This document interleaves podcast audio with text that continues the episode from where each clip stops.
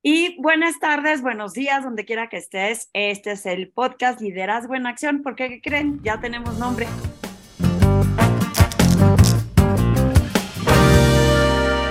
Y así se va a llamar el nuevo podcast de Juan Luis Becerril y Ale Marroquín. Y estamos muy emocionados. ¿Cómo estás, Juan Luis? ¿Qué me cuentas?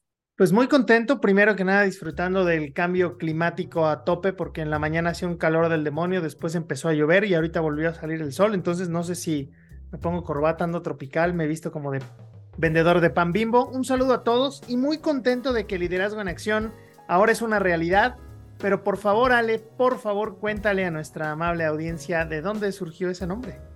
Eh, siento que no quiero pasar mis secretos, pero entonces cuando me dices, Ale, hay que ponerle un nombre al podcast, dije, si el creativo es Juan Luis, ¿yo de dónde voy a inventar estos nombres tan ocurrentes que se le ocurren a él?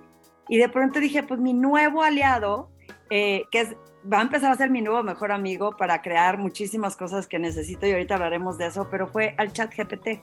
Le pregunté cómo se puede llamar el podcast de una especialista en marketing brillante y una especialista en presencia ejecutiva y liderazgo y que me arroja un montón de nombres y entre ellos el que ya escogimos tú y yo, que es liderazgo en acción. ¿Cómo la ves? Me, me encanta porque le estaba contando a Ale, bueno, le, iba, le conté que le iba a contar ahora eh, el uso de esto. Eh, el tema de hoy va a ser sobre inteligencia artificial, miedos irracionales, no irracionales, cómo nos está yendo en este proceso de adaptación. Ya, ya vamos a entrar a, a ese tema. Pero justamente uno de los trabajos que estaba haciendo el día de hoy, decía yo, ¿cómo puedo balancear el uso de una herramienta como esa y que no se convierta en que me haga la tarea por completo, que creo que es lo que acabas de describir? Y al final es eso, es, una, es un desbloqueo creativo que te ayuda a llevarte al siguiente paso. Sería bastante irresponsable tomar 100% lo que agarres de, de ChatGPT o cualquier otra eh, plataforma similar y ponerla en, en, blanco y negro. Creo que lo que genera este proceso de inspiración es lo que le va a dar valor, ¿no? Sí, por supuesto, pienso que hay que curar la información, pero en el proceso de creación tengo un, un amigo, ya es mi amigo, era mi cliente, y me dice, Ale, una página, él es desarrollador de tecnología, es una, es una eminencia, y me dice, Ale, lo que me hubiera tomado dos semanas en hacer el desarrollo de una página web, me tomó 45 minutos con esta aplicación. Entonces, si la usamos a nuestro favor, de manera que podemos ser más ágiles, no sustituir lo que, porque aparte, la herramienta todavía no habla en tu mismo lenguaje y vocabulario, entonces no puedes nada más transcribir lo que te pone y asumir que el, texto es tuyo porque le hace falta ese toque personal que tanto me interesa en marca personal y sobre todo el para qué, Ale. Creo, creo que eso es algo bien importante y pónganos aquí en los comentarios cualquier experiencia preliminar. Es, es, increíble pensar este par de cosas, Ale. Hoy estamos generando historia. Hoy vamos a ser parte de la prehistoria en 10 años. Cuando digan, ¿te acuerdas cuando ChatGPT, la inteligencia artificial comenzaba? Todos teníamos un irracional miedo por van a eliminar nuestras posiciones a los usos prácticos, ¿no? Que hoy han sido muy popularizados en temas de entretenimiento, pero hay cosas bien interesantes. ¿Por qué no entramos en materia y, y, platicamos un poquito cuáles son esos temores que la, que la gente, que tus clientes te han expresado alrededor de la inteligencia artificial? Fíjate que ahora que estuve en el Global Summit of Women en Dubai, eh, una persona decía que el trabajo del futuro, cómo lo iba la parte digital, cómo, cómo lo veían estas CEOs mujeres en diferentes empresas.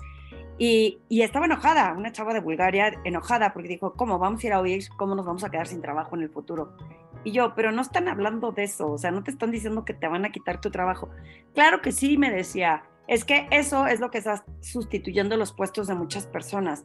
Yo no coincido, yo no coincido que sustituya por completo a las personas, sino que te puede hacer la vida un poco más ágil y que si puedes usar herramientas para que te vuelvas más eficiente en otros temas, pero no es que te vayas a quedar sin trabajo, pues alguien lo tiene que gestionar, curar, eh, eh, hacer la estrategia, ¿sí me explico? Yo no, yo no, yo no coincido. ¿Tú, ¿Tú qué opinas?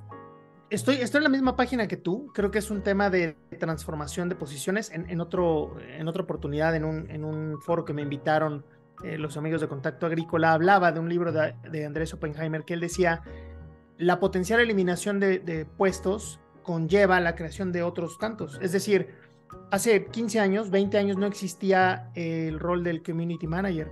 Platicaba con mi esposa. Eh, en, la generación en la que yo estudié, había personas que estudiaron sistemas computacionales, que eso ya, ya ni existe la, la, profesión, ¿no? Entonces, te, pongo una anécdota muy rápido. Mi padre, ingeniero topógrafo de profesión, tenía un grupo de, de trabajo y unos, un par de ellos eran dibujantes, dibujantes de tomar eh, ciertas herramientas, una pluma y hacer planos a mano. Cuando llega el AutoCAD, las bases son las mismas, pero creas un plano en tres minutos contra tres semanas. El objetivo sigue siendo el mismo, que el edificio no se caiga, que la calle esté bien planificada, las bases no van a cambiar, pero los métodos de, para poderlo hacer son diferentes. Se eliminaron posiciones, sin duda, pero se crearon otras tantas que generaron un nivel de especialización diferente. Eso es lo que estamos viviendo hoy y esta película ya la vimos, Ale.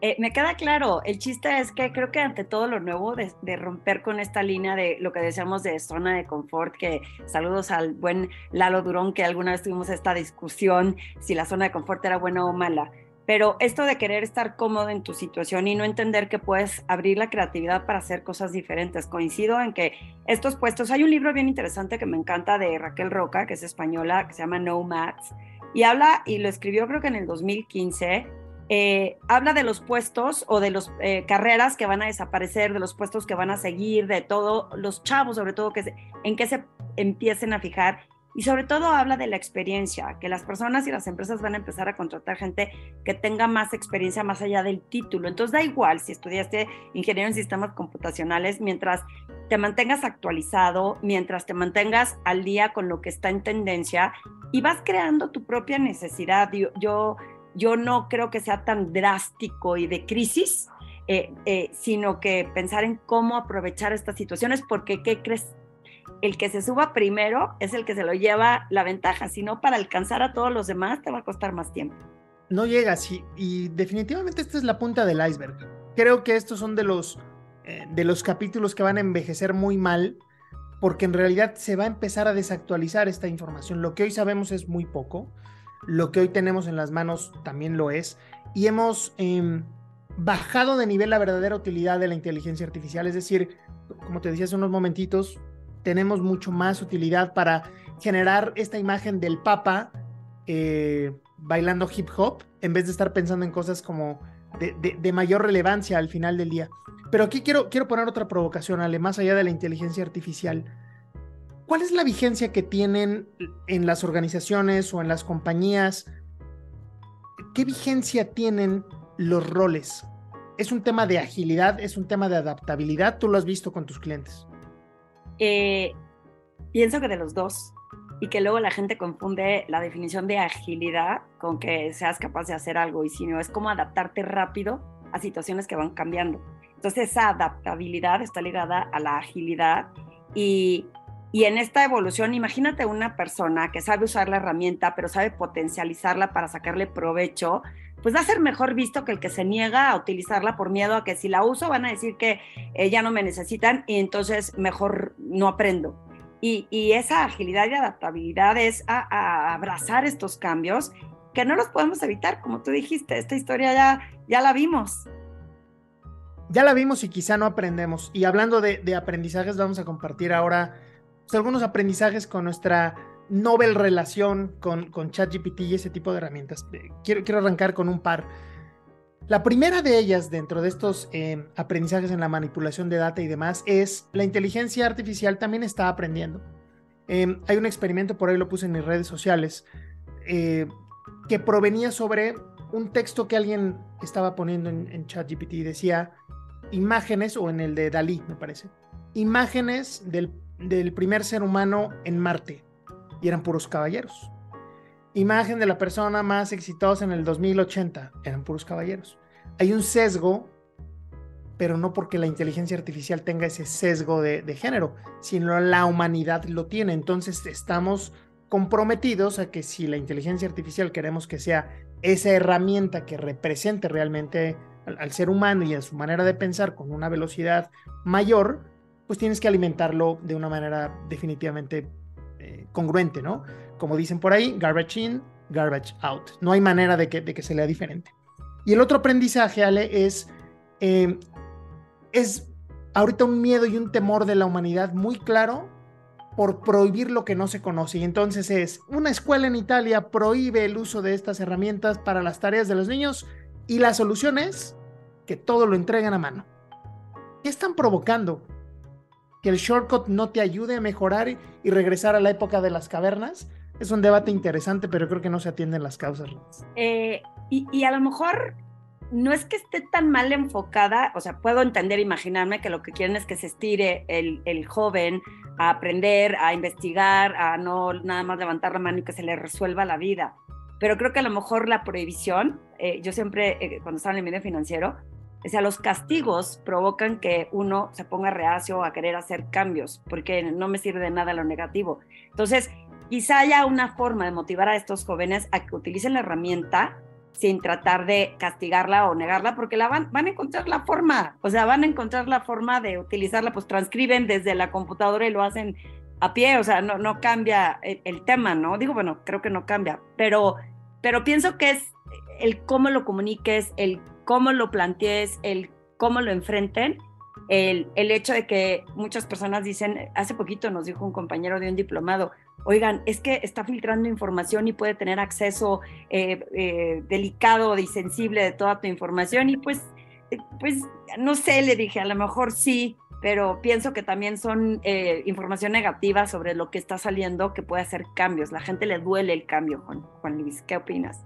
Y, y, además, basado en lo que estás diciendo, Ale, ya damos un montón de información. O sea, no, no reparamos en cuando le pones el aceptar las condiciones a Facebook, Twitter, todas las demás herramientas, estás dando un montón de información. Este, este aparatejo que está aquí atrás de mí está escuchando lo que estoy diciendo y después no por nada te genera contenido relacionado a lo que estamos hablando. Vale, un poco para, para ir cerrando, ¿qué recomendación le das a nuestros amigos de Liderazgo en Acción sobre el uso de herramientas de inteligencia artificial?